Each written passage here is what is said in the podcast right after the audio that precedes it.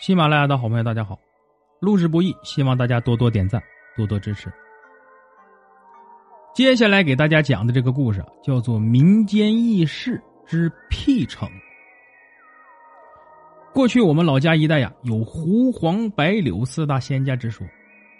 狐呢即狐狸，黄啊就是黄鼠狼，白呀就是刺猬，柳啊就是蛇。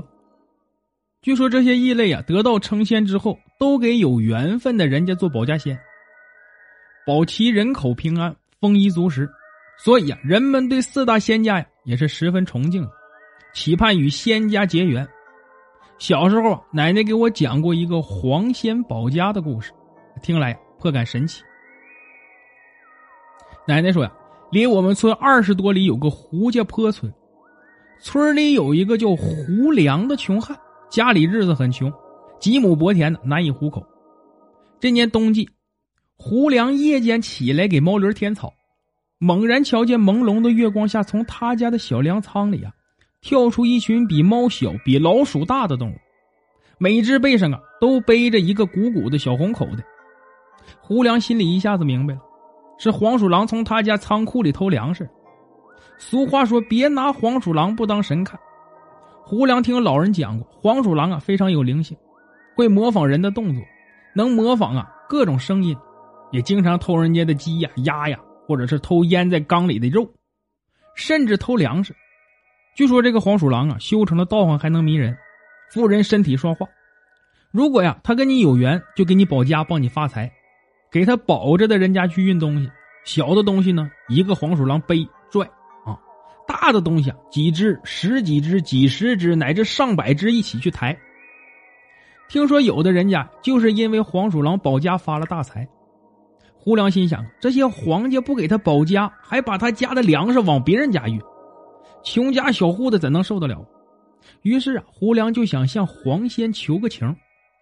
他不但呢没用棍棒轰打偷粮食的黄鼠狼，而且跪在地上啊，咕咚咕咚的给黄鼠狼们连连磕头。一边磕头一边祷告：“哎呀，黄大仙发发慈悲吧，别把我家那点粮食啊运走啊！我们一家全靠那点粮食活命。好心的黄大仙，你看我这个穷家呀，多可怜！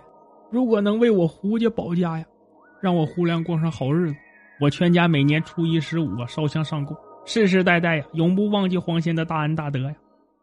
胡良祷告完，抬头一看，那一群偷粮食的黄鼠狼啊，全都不见了。胡良说到做到，按自己许的愿，请人代写供奉仁佑慈悲黄仙之位黄标纸的牌位，上面呢又用红纸剪刻了挂帘供奉在屋中僻静处。你别说，还真灵验。从此后啊，胡良家小仓库的粮食不但不丢了，而且一天比一天多起来，连屋里的口袋、大缸、小罐啊，全都装满了。胡良心里这别提有多高兴了。借钱买酒买肉，每逢初一十五啊，给黄仙上供，哎，这烧香磕头，并且将一些肉食啊放在一间棚子里，供黄仙的子孙们享用。这以后啊，每到深夜，胡家的院子里呀，便有稀稀疏疏的声音。胡良知道是黄仙在给他们家运东西。胡良从窗户眼向外张望，院子里成群结队的黄鼠狼啊，有背红口袋的，拽着大包小包的，一派忙活。胡良心里呀。非常受感动，对黄仙的敬奉呢也越加虔诚。胡良家的橱里呀、缸里、盆里常发现有成块的猪肉、羊肉，一坛坛的烧酒。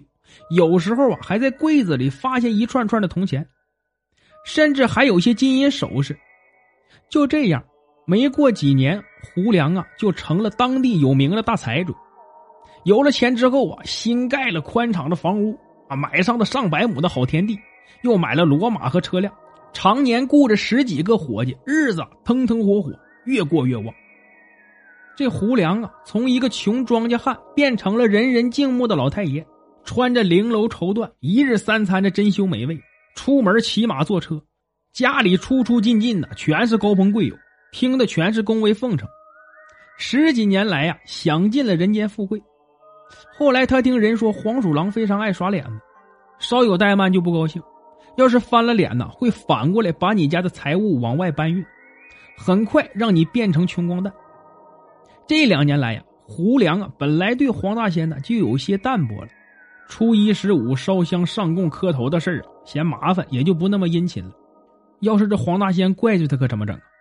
胡良越想越感到忧心忡忡，怎样才能不让这群黄鼠狼背叛呢？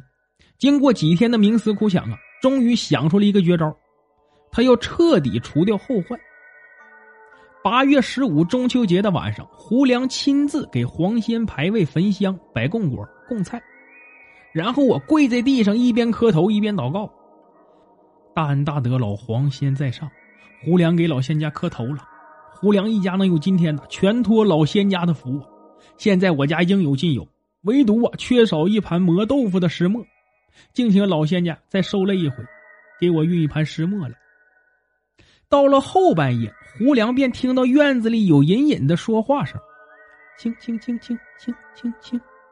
胡良把窗户纸戳了个窟窿，往外一看，一大群黄鼠狼啊，分别顶着两扇沉重的大磨盘，从门口正往院子里走，一边缓缓的移动，一边不住的喊：“轻轻轻轻轻轻。”胡良猛地大喊一声：“沉！”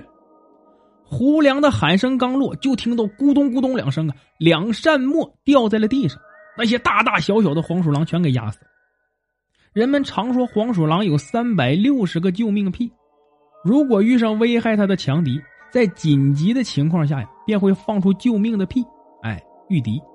黄鼠狼的臭屁气味十分难闻，又臭又骚，能把人熏倒，甚至能使人神经错乱。胡良用毒辣残忍的手段呢，恩将仇报。害死老黄鼠狼的子孙，那老黄鼠狼岂能善罢甘休？于是每天日落黄昏后，便有无数只大大小小的黄鼠狼聚集到胡良家中啊，大放其屁。这胡良家屋里院外啊，到处弥漫着骚臭气，家里所有的粮食、各种食物、缸里的水呀，都臭得不可闻。一家人白天夜晚哇哇的呕吐不止，就连骡马的草料也不例外。那些骡马呀，被熏的是又跳又叫，家中的人呢，更是惶惶不可终日，一个接一个的病倒了，没病倒的就疯疯癫癫，成群的骡马呀，说死就死，几天之内就死光了，金银财物无论放在哪里，锁的怎样牢固，也不知不觉的就没了影就这么三折腾两折腾，没用上一年，胡家就彻底的败家了，而这个胡良啊，也就只得沦为乞丐。